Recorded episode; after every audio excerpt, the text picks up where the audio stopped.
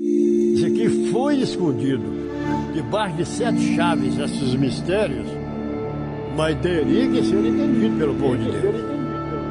Eu me farei, então, saber as nações quem sou eu. Se você quer entender Deus, então você tem que entender os mistérios de Deus. E esse reino está chegando trazendo a verdade para sufocar a religiosidade, para acabar com as línguas doutrinárias.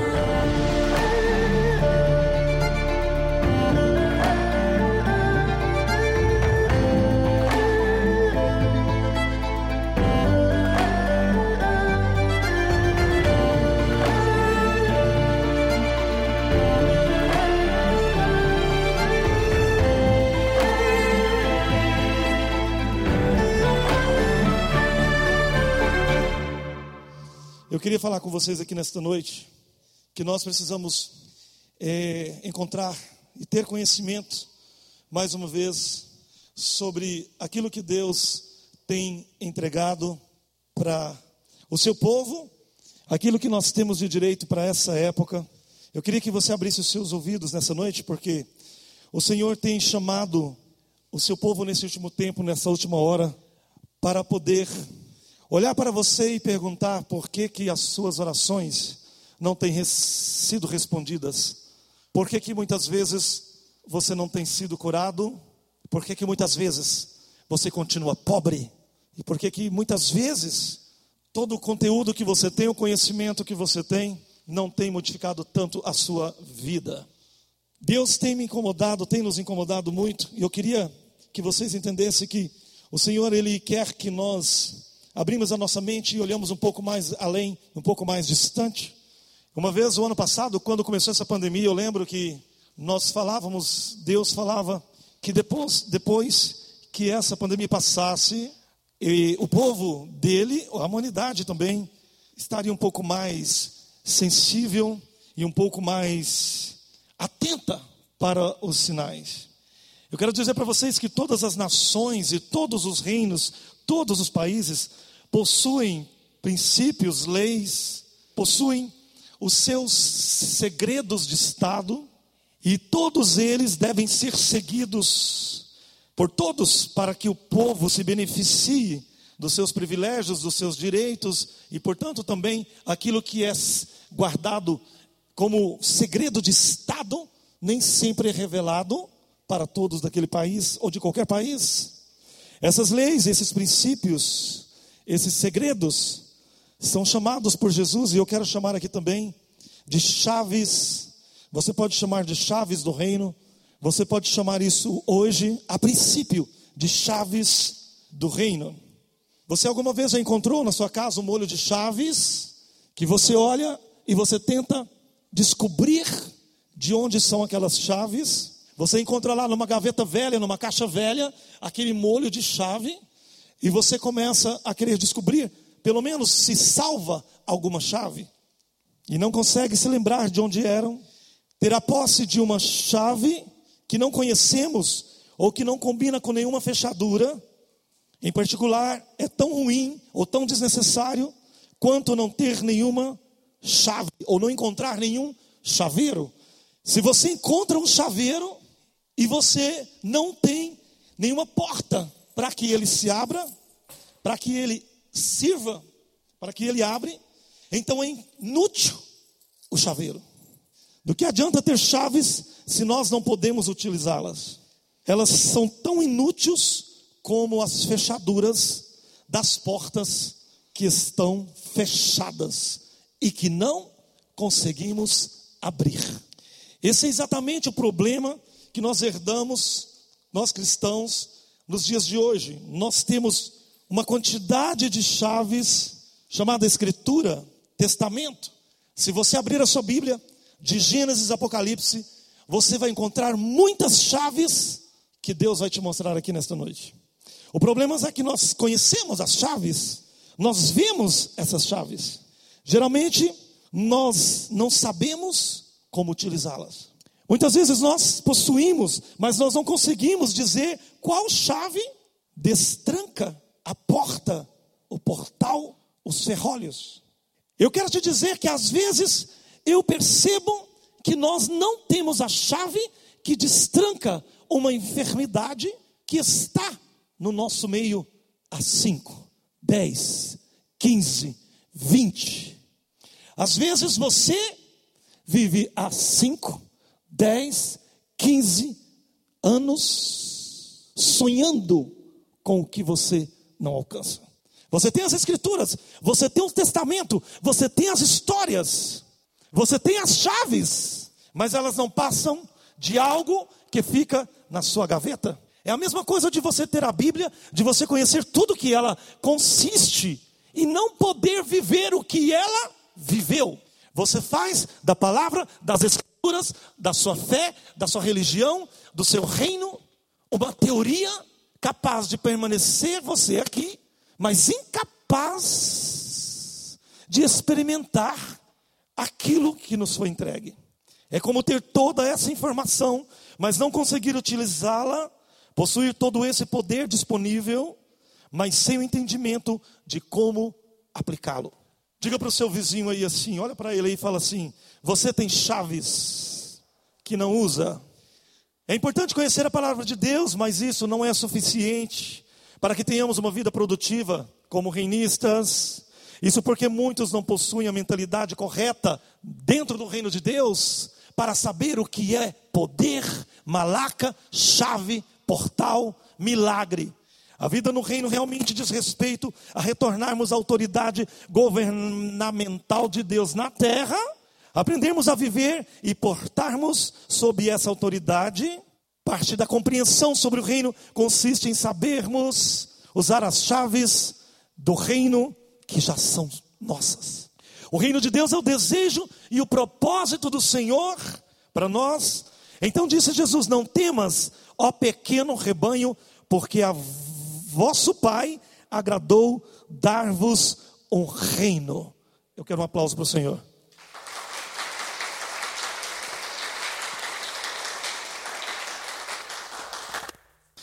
Nós sabemos que Ele nos deu um reino, nós apropriamos desse reino, nós conhecemos esse reino. Entretanto, como é possível nos apropriar agora de todos esses direitos, encontrar essas chaves e começar a conhecer os mistérios do reino de Deus. Não parar de conhecer os mistérios do reino de Deus. Com todos os direitos, benefícios, poder, milagres, privilégios. Bom, se você crer e servir a mim, deleitará em mim e comerás do melhor dessa terra. Um dia Jesus lançou uma pergunta aos discípulos, os seus doze seguidores mais íntimos. Aquele foi o questionamento mais importante que ele poderia ter feito. E ele e disse a palavra que, chegando Jesus às portas de Cesareia de Filipe, interrogou seus discípulos, dizendo: Quem dizes os homens ser o filho do homem?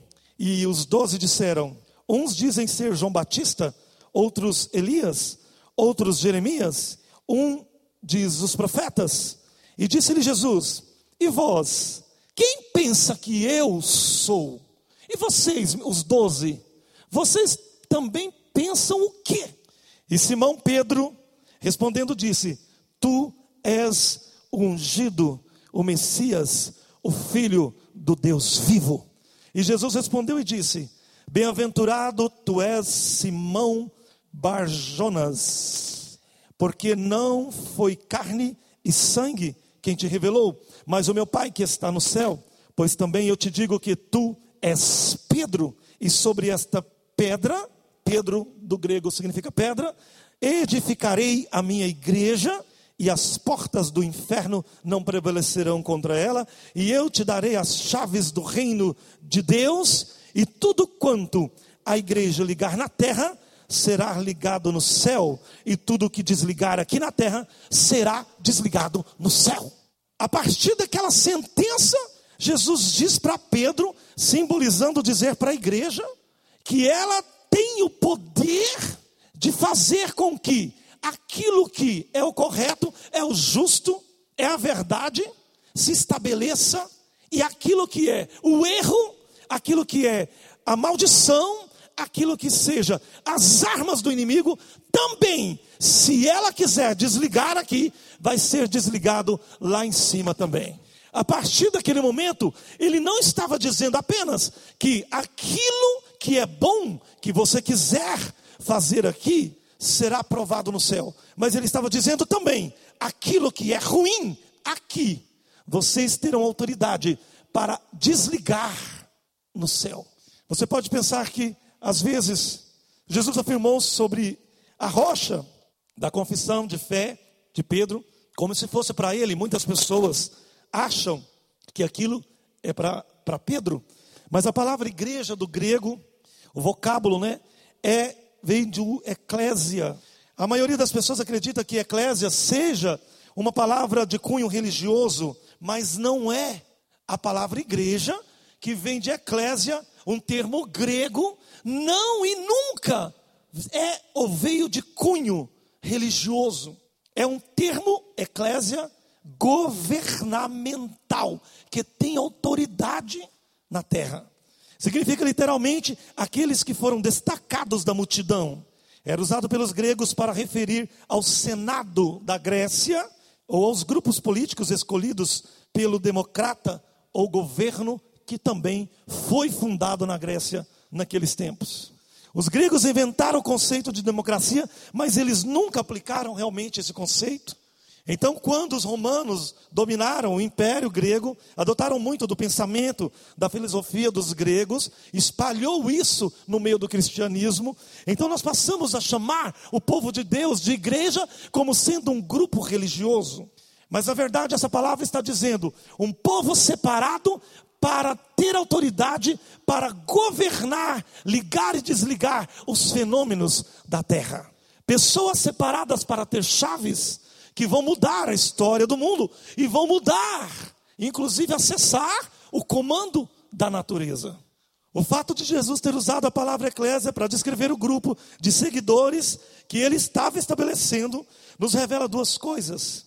Primeira palavra igreja em si é muito mais que um termo político, é muito mais que um termo político do que um termo religioso.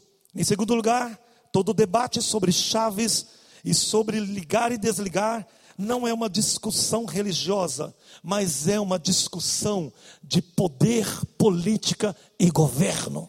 Toda a discussão feita por Cristo e os apóstolos e que deve ser feita pelo povo do reino não é uma discussão teológica para discutir e debater teologia, mas é uma discussão que tem a ver com retomar o poder, governar ligar e desligar na terra, ligar e desligar no céu. A palavra igreja, ela não significa um movimento religioso que ora. Ela significa um senado, um grupo separado para governar e ter autoridade acima de todos daquela nação. Eu quero um aplauso para o Senhor.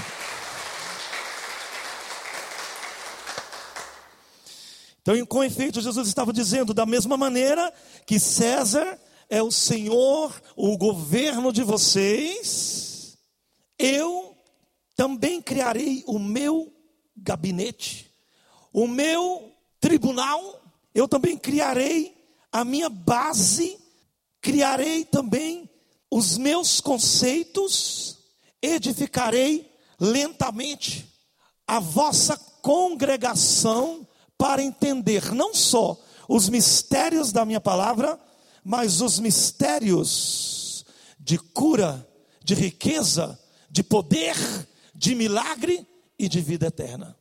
Eu vou vos ensinar no meu Senado, na, no, meu, no meu congresso, no meu particular, os mistérios importantes que vocês não conhecem.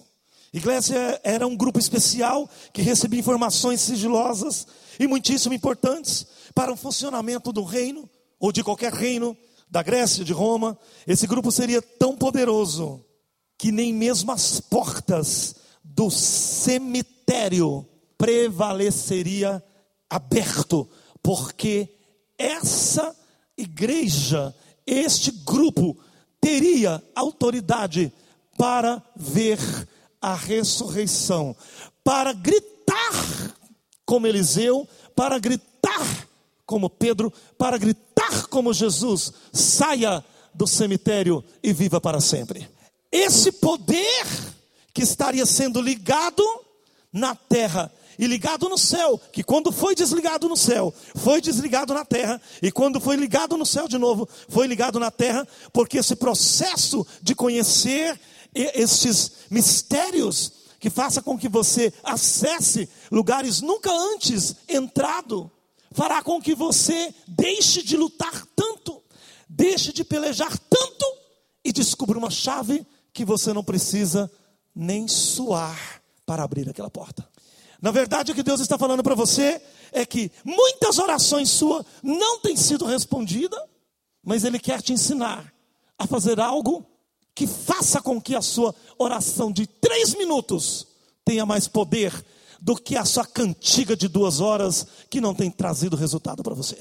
Deus, Ele quer que você entenda que o processo de abrir estas portas e estes portais que mantiveram você distante desses privilégios. Você tinha, você tem o molho de chaves, você tem o conceito, você, ah, você prega que sobre Cristo as enfermidades foram levadas, porque pelas suas pisaduras nós fomos sarados. Você sabe as chaves, mas você continua doente.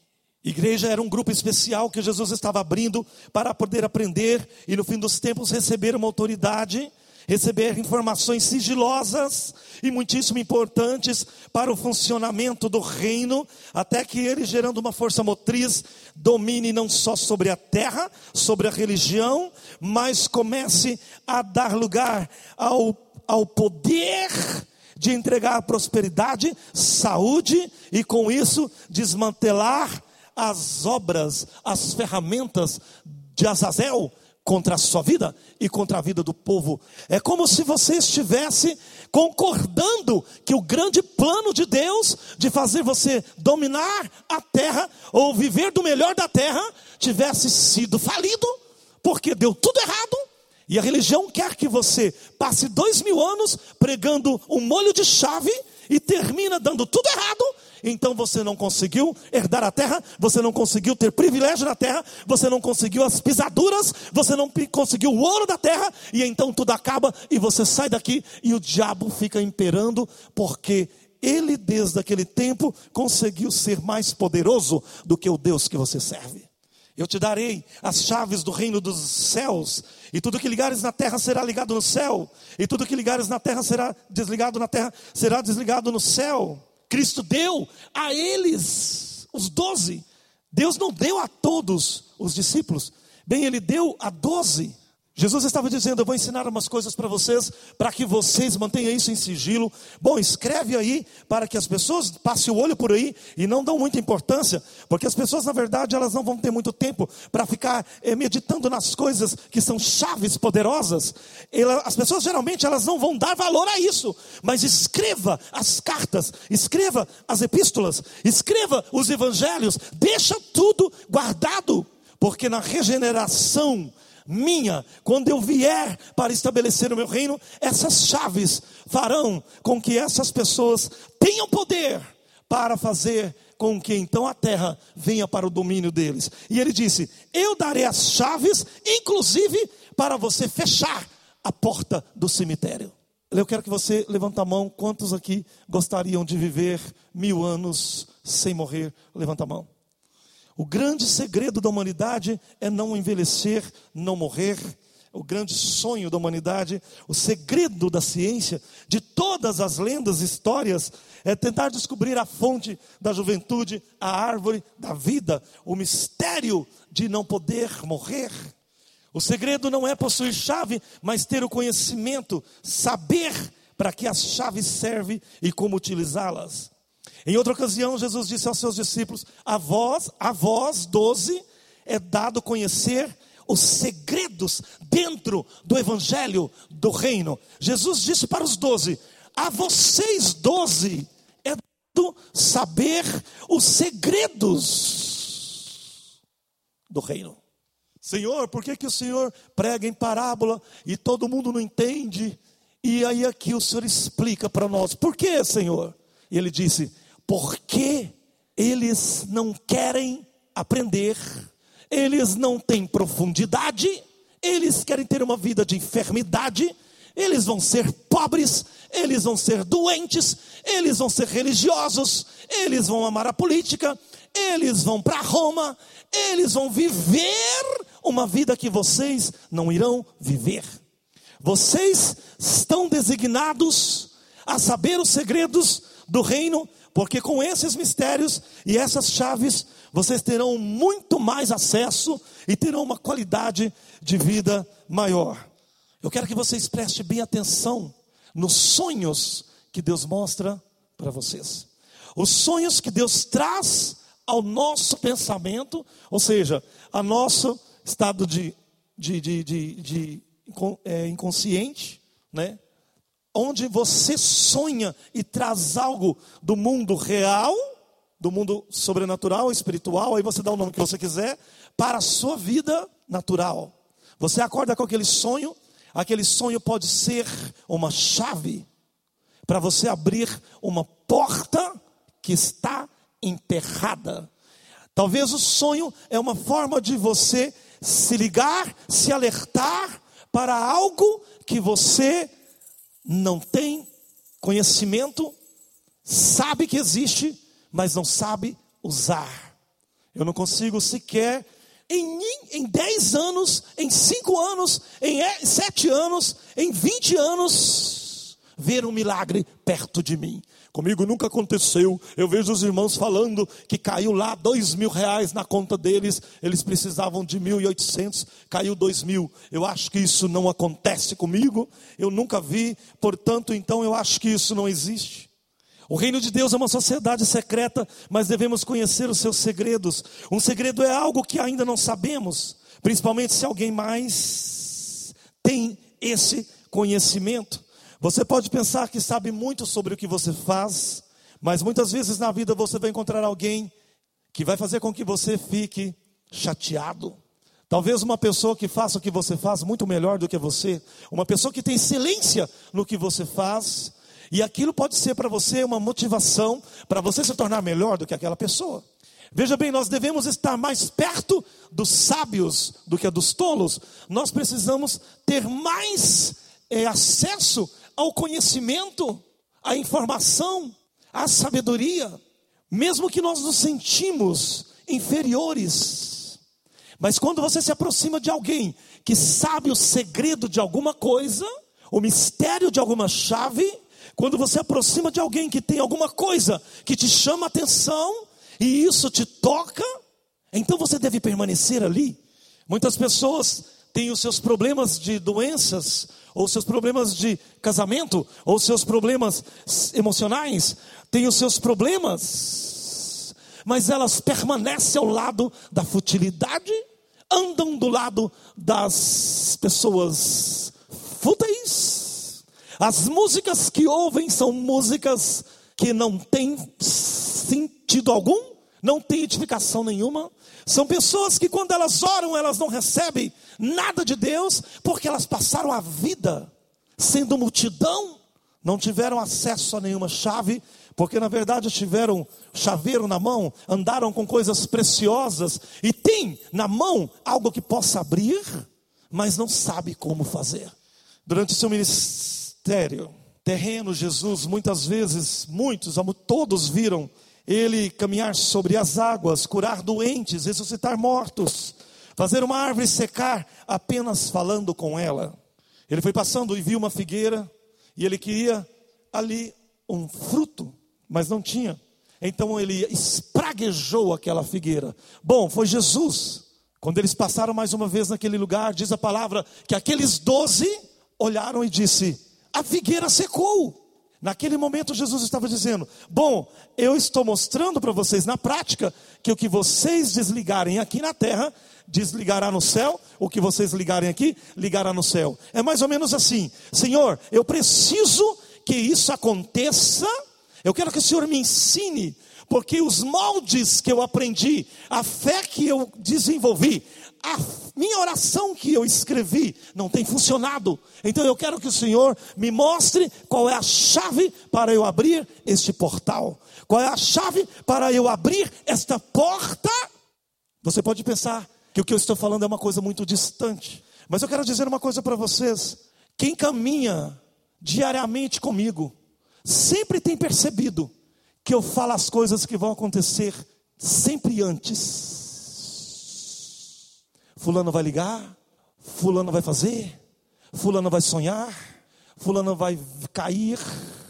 Por quê? Porque a chave que acessa o mundo espiritual para tentar entender o que, não tentar entender, mas para ter acesso ao conhecimento, já foi desbloqueada. Eu quero dizer para você: você quer viver a vida tão somente passando a semana inteira preocupado em chegar domingo e ir para a igreja para bater o seu ponto, o seu ponto está sendo batido aqui, mas nem está sendo contabilizado no céu.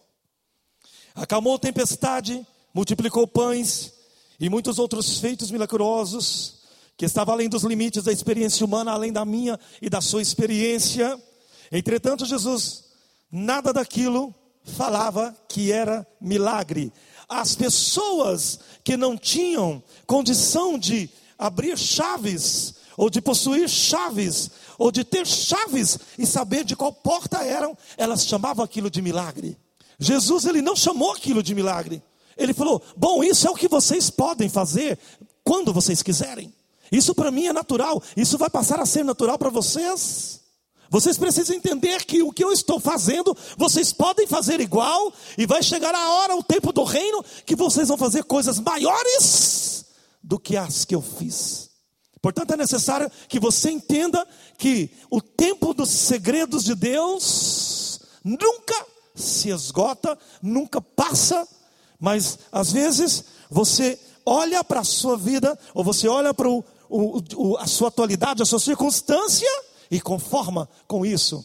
Eu vejo muitas pessoas se entregando, se rasgando nos mistérios do reino e vivendo uma vida desgraçada emocionalmente, desgraçada financeiramente, desgraçada conjugalmente. Por quê? Não puderam fazer nada com as chaves que lhes foram entregues. Jesus não deixou nenhuma dúvida que o reino deveria ser eficiente para que esse povo fizesse como ele fez. Na verdade, na verdade, vos digo que aquele que crê em mim também fará as obras que eu faço e fará as maiores do que essas, porque eu vou para o Pai. E tudo quanto pedires em meu nome, eu os darei e eu farei. Porque, na verdade, não é só para que o Pai seja glorificado no Filho, se pedirdes alguma coisa em meu nome, eu vou vos ensinar a ter, a conseguir esta coisa. Veja bem, Jesus ele não disse, é, apenas pregue o Evangelho. Ele não diz apenas seja cristão. Ele disse: Bom, você vai ter que lutar, esperar, orar, vigiar. Você vai ter que muitas vezes ser preso, ser livre. Você vai ter que algumas vezes entender que o seu, a sua prova, o seu histórico, a sua luta, o seu sacrifício, a sua dor, vai ser o seu ministério.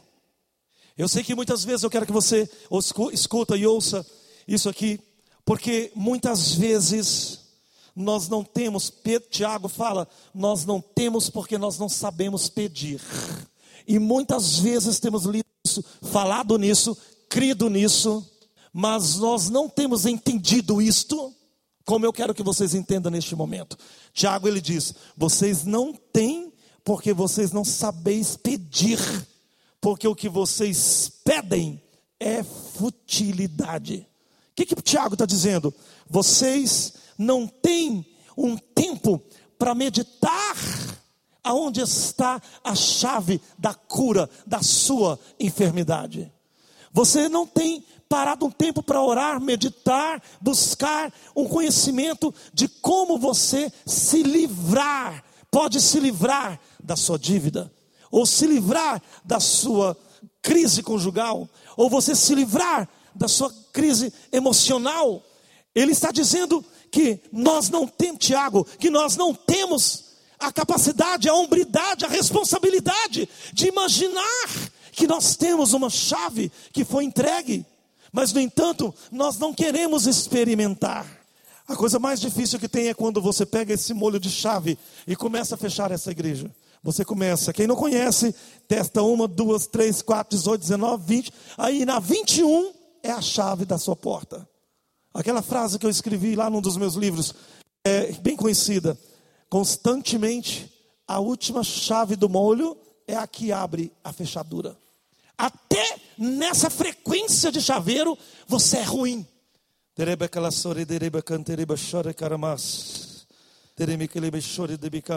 Eu não posso me alongar, mas eu quero falar para você que existem algumas chaves que Deus está entregando para este povo, chaves de acesso, chaves de posse, chaves de controle, chaves de autoridade, chaves de poder, chaves de liberdade, chaves de autorização. Aleluia. Presta bem atenção nisso que eu vou dizer para você. Ao possuirmos a chave de algo, nós o dominamos. Quando nós conseguimos a chave de algo, nós passamos a dominar aquilo. Você pode não estar acreditando no que eu estou falando para você, mas eu quero te dizer para você que o versículo que é dirigido à igreja Filadélfia, em Apocalipse, capítulo 3, diz assim: Tu, geração que tem a chave que abre os chaveiros que abre todas as portas que estão fechadas, todos os portais fechados, vocês têm as chaves para abrir aquilo que foi trancado, vocês têm as chaves para acabar com toda a armadilha do diabo preparado contra a humanidade durante dois mil anos. Vocês têm um chaveiro nas mãos, bem, eu vou ensinar vocês a abrir todos os portais para que vocês não vivam mais de utopia, de lenda, de história mas que vocês comecem a viver todos os dias, contando testemunho, contando os dias, contando testemunho, contando os dias, sonhando, vendo sinais, e então com isso você começa a encontrar as chaves, e você começa a ter autoridade, e você começa a perceber que você não pode mais abrir a boca, porque Deus já resolve o seu problema imediatamente. Ele pode não resolver todos os seus problemas, mas Ele pode começar a te dar chaves que você vai ensinar o outro, o outro, o outro e o outro, e você vai experimentar. Você só vai conseguir entender isso que eu estou falando aqui se você levantar e começar a querer entender por que que essas chaves não abrem as portas que você bate. Você só vai conseguir entender que essas chaves só vão abrir ou vão fechar. Porque a Bíblia diz: o que você ligar e o que você desligar. Bom, se eu posso ligar um elevador, se eu posso ligar uma porta para ela abrir, para alguém passar, eu posso também fechar uma porta para que alguém não passe. Podemos decidir quando abriremos ou fecharemos e quem terá acesso. Eu queria, não posso esticar aqui, mas eu queria que você pensasse comigo aqui agora. Tenta descobrir através dessa palavra algo que Deus quer que você ouça. Eu quero que você pense é, exatamente o seguinte: eu quero que você imagine que muitas vezes, ou quase todos os dias, o que mais você escuta na televisão, ou nas ruas, ou na internet, ou no zap, é corrupção, morte, violência, sangue, pandemia, morte, violência, corrupção, corrupção. Bom, e a corrupção continua, a corrupção continua, a corrupção, a corrupção, a corrupção. A sensação que você tem é que Deus nem existe mais. Deus não tem controle do Senado, Deus não tem controle das igrejas, Deus não tem controle da sua essa, Deus não tem controle das suas dívidas. Parece que Deus não tem controle mais, acabou. Essa é uma sensação que todos têm, vive, mas não entende. O diabo, ele tem muito poder aonde ele está, ele não tem poder na minha e na sua vida para tentar nos tirar ou nos desfocar daquilo que é o conhecimento, mas ele continua tendo poder. E tudo que você tem vivido é amanhecer o dia e concordar com o diabo. Sai na rua, alguém te xinga, alguém te manda alguma coisa, alguém te faz alguma coisa, te leva alguma, você te recebe alguma seta, você entra no lugar, uma pessoa te trata mal, o seu patrão te trata mal, o seu marido te trata mal, a sua mulher te trata mal, você vive uma vida que gostaria de ficar debaixo de coberta. O que eu estou querendo falar para você é que de fato Alguma coisa precisa ser feita para que essas armadilhas sejam destruídas. Diga assim, não precisa levantar a mão, diga assim: eu sei que com a chegada do reino, as chaves do reino abririam os portais, e eu preciso aprender isso. Eu não quero viver de liturgia, de teoria, eu quero ter é, a minha realidade que o Senhor me deu, aquela que está escrito, que eu terei saúde, terei condição de não dever ninguém, não passar nenhuma necessidade, de ter paz na minha casa, ter uma mente sadia, ser feliz, não ter vergonha de nada, ter coragem, tudo isso, tudo isso é algo que muitos não têm experimentado dentro do reino. Nós orando ontem à tarde, numa parte de profecia que Deus falou, Ele disse: Eu estou dando uma dose de liberdade para vocês. E eu interpretei isso imediatamente. A liberdade de você não ser mais escravo dos decretos do diabo, se livrar da, dos limites que o diabo pôs para você não passar.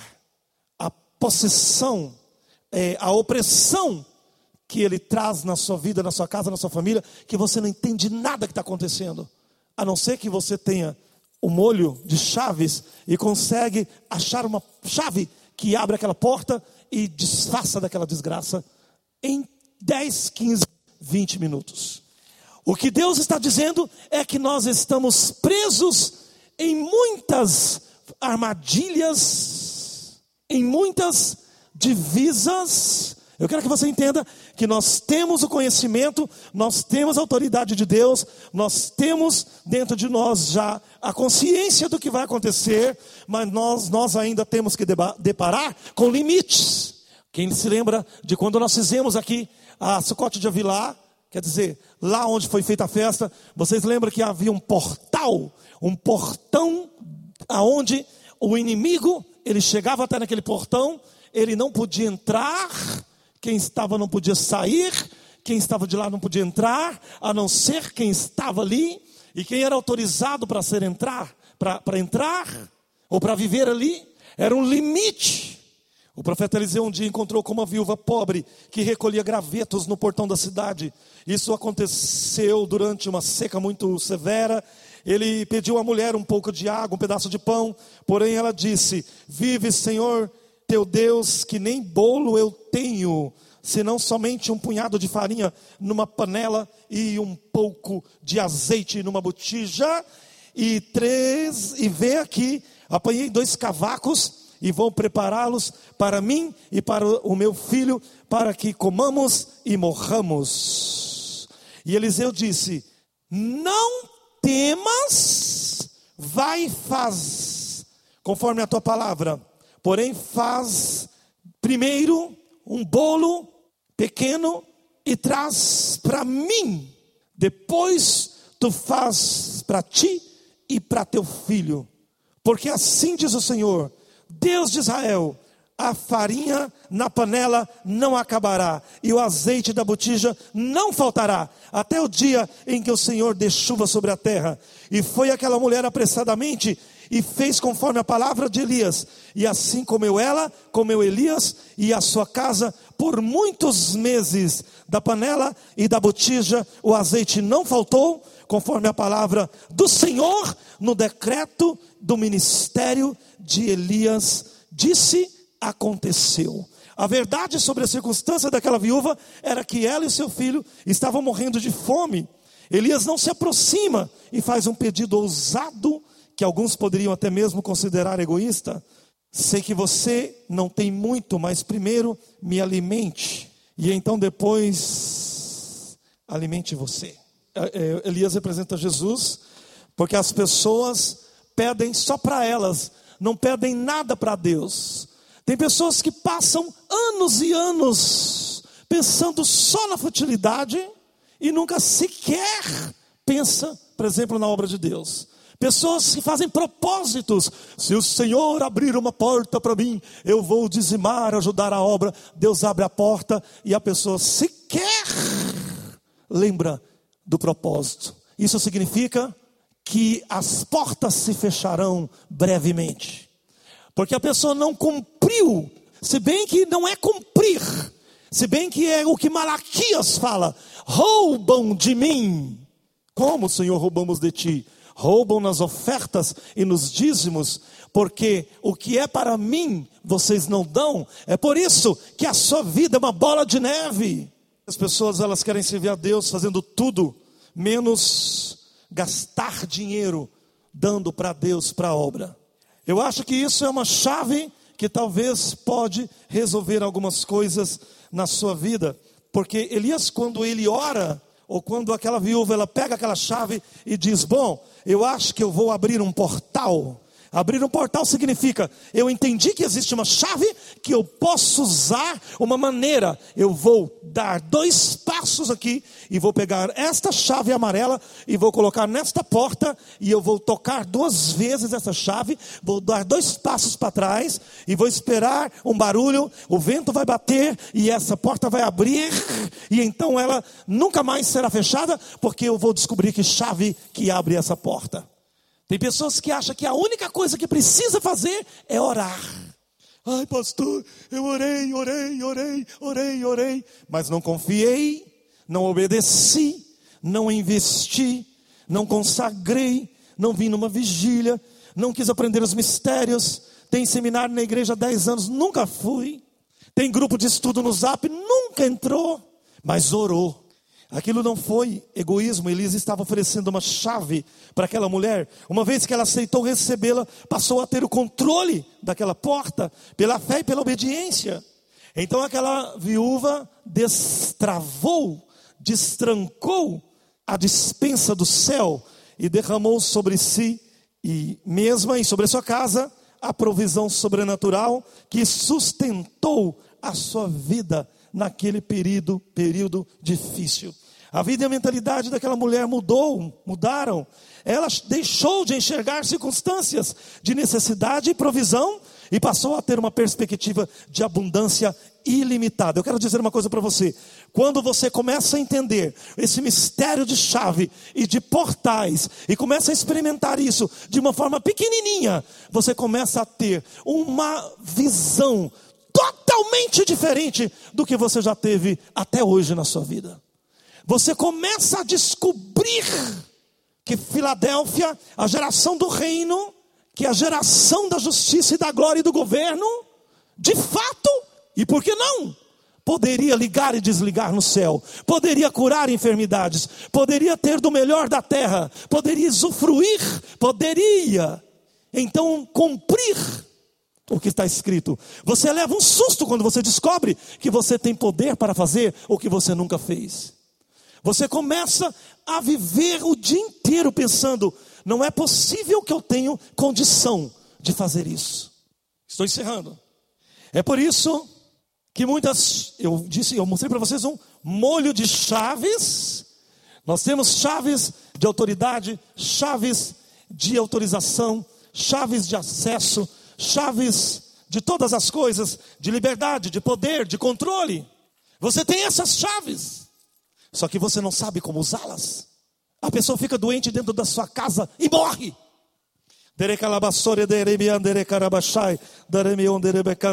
Não recebe milagres poderosos, não tem acesso a sobrenatural, não tem nenhum discípulo, ninguém consegue te seguir. Não tem cheiro, não tem perfume, não tem eloquência. Eu acredito muito que algumas pessoas aqui, se puderem levantar a mão, eu quero fazer uma pergunta. Quantas pessoas aqui estão descobrindo que as chaves que estão entregues para a igreja, o Senado, igreja do Novo Israel, estão começando a funcionar? Eu quero que levante a mão quem tem aprendido já sobre isso e tem visto sinais e respostas todos os dias da semana. Cadê?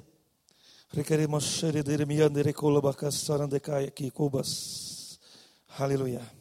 Talvez Deus te trouxe nessa igreja aqui hoje para dizer para você: chega de ser religioso, chega de procurar, procurar, procurar. Comece a dar valor nas coisas dos segredos de Deus. Jesus disse: A vós é dado saber e conhecer os mistérios do meu reino, mas deixa a multidão ser cristã, deixa eles serem católicos, deixa eles serem espíritas, deixa eles serem judeus, deixa eles serem evangélicos. Porque não é porque você é católico ou evangélico ou espírita que você está mais certo ou errado. Você está mais certo ou errado mediante o acesso da verdade. Apocalipse fala que a reunião do reino era de tribos, povos, línguas e nações, e o povo religioso prega: não é a religião da igreja evangélica. A Bíblia diz: não, é dos povos, tribos, línguas e nações. E a religião diz: não, a, o trono, a glória é somente dos evangélicos, é somente dos assembleianos, é somente dos católicos. Não é nós o povo muçulmano, não é nós o povo judeu, não, somos nós os esotéricos. Todo mundo procurando ser aquele povo que vai chaves para poder controlar o céu e a terra.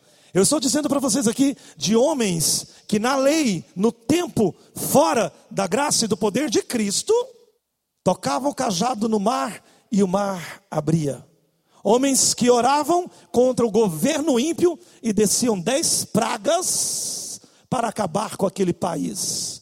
Nós estamos vivendo uma geração que um povo que diz ser cristão, se você disser para eles que o Deus deles, segundo a Bíblia deles, dá autoridade para o povo deles jogar praga sobre os ímpios. Nós estamos vivendo uma geração que esse povo, se ouve isso, não concorda com isso. Abençoarei a quem tu abençoares, e maldiçoarei, amaldiçoarei a quem vos amaldiçoar. Na tempestade, os seus discípulos aproximaram, despertaram e disseram: Senhor, salva-nos, porque estamos perecendo. E ele lhes disse: Por que temeis, homens de pequena fé? Então, levantando-se, repreendeu o vento e o mar, e seguiu-se uma grande bonança. E aqueles homens se maravilharam, dizendo: Que homem é este que até o vento e o mar lhe obedecem? Jesus disse: Por que temeis, homens de pequena fé? Em essência, ele declarou: Qual o problema de vocês? Onde estão as chaves que eu dei para vocês? Então ele fez uso de uma chave, trancou a tempestade e ela parou. Surpresos, os discípulos perguntaram: Quem é este homem? Ele era simplesmente alguém que tinha posse de chaves que faz chover e não chover. Bom, mas isso é Jesus que fez. Nessa noite você vai descobrir que Jesus ressuscitou morto, mas que Eliseu também ressuscitou. Nessa noite você vai sair daqui descobrindo que Jesus andou sobre o mar, mas que Moisés também abriu o mar. Nessa noite você vai sair daqui descobrindo que Jesus transformou água em vinho, mas que Moisés também transformou água em sangue.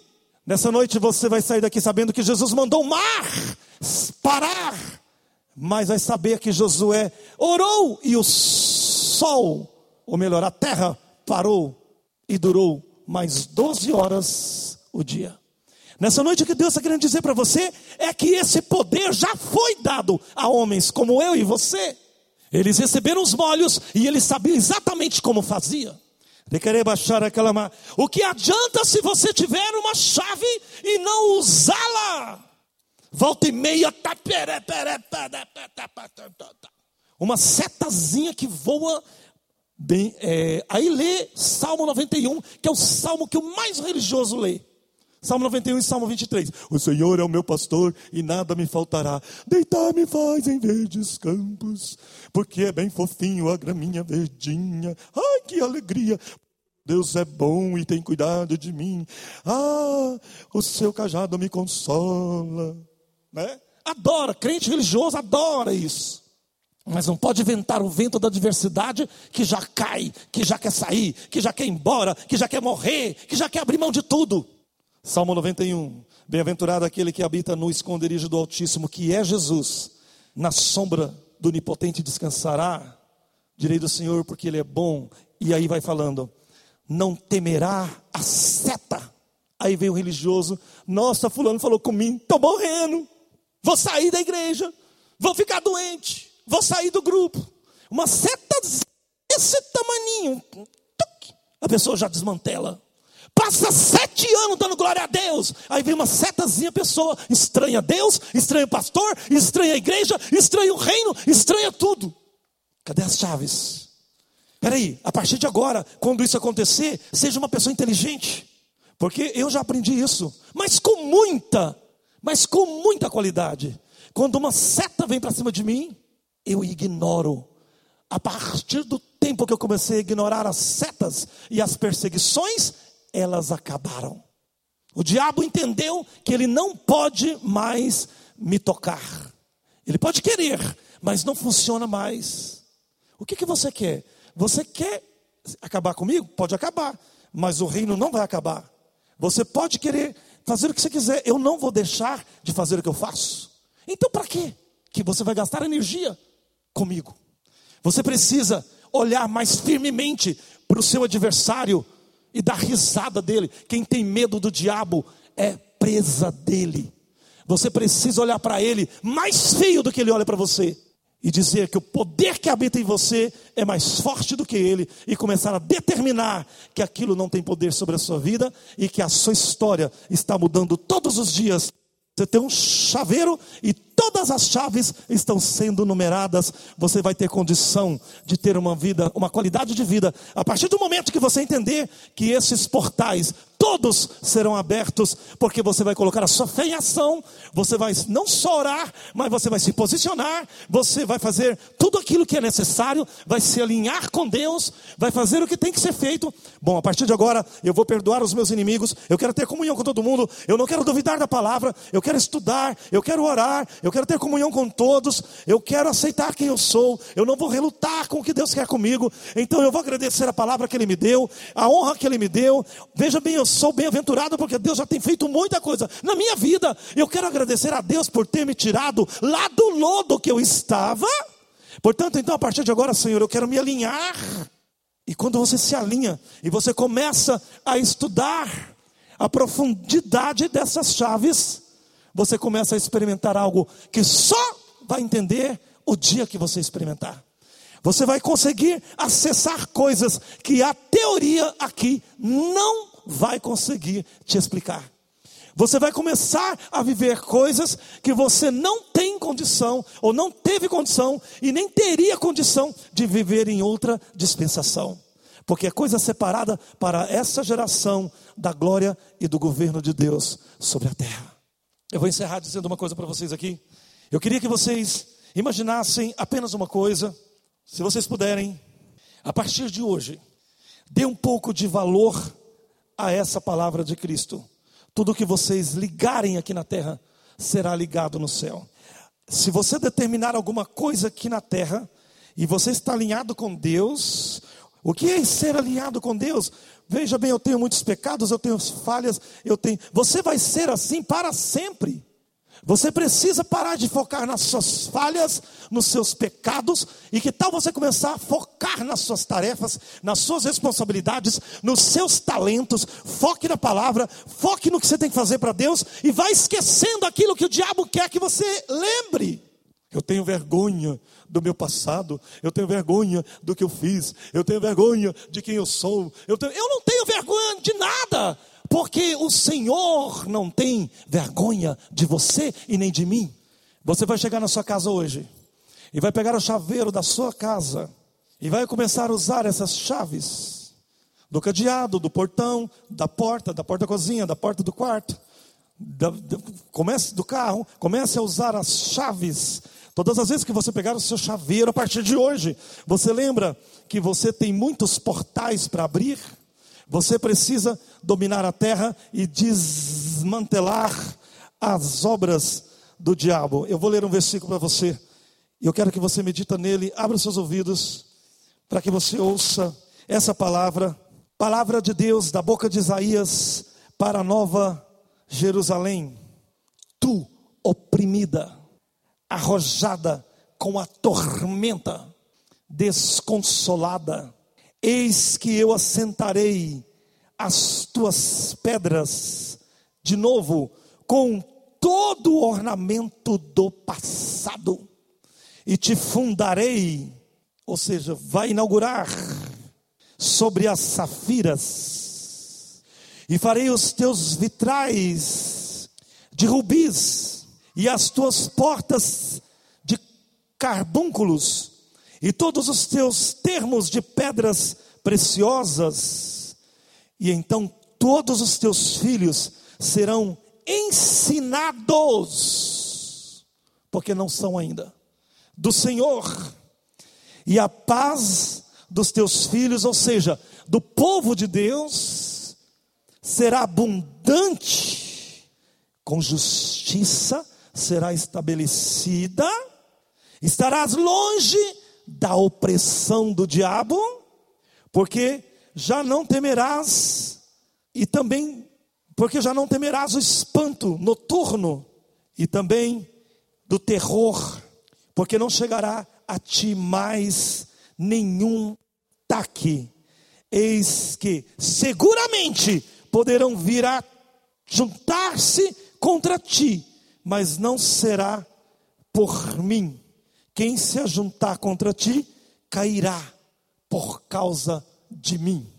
Eis que eu criei o ferreiro que assopra as brasas no fogo e que produz a ferramenta para a sua obra.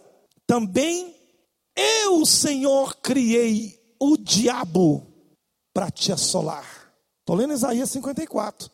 Porém, desde agora, toda ferramenta preparada contra ti não mais prosperará. E toda língua que se levantar contra ti em juízo, tu a condenarás. Por quê?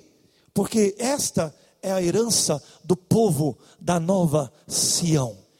Toda armadilha preparada no mundo para você não ter saúde, não ter dinheiro, não ter honra, não ter poder, não ter qualidade de vida, não ter expressão, não ter autoridade, não ter governo, todas as ferramentas, todos os feitiços, todas as manhas, os arquétipos criados por Azazel para tentar, ou tentar não, para fundamentar a sua teoria, para abrasar o mundo, tudo isso vai ser descoberto e você vai desmantelar, porque a herança para você a partir disso é ter chaves para fechar, desligar o que é ruim e abrir o que é saúde, o que é prosperidade, o que é bênção em Sião.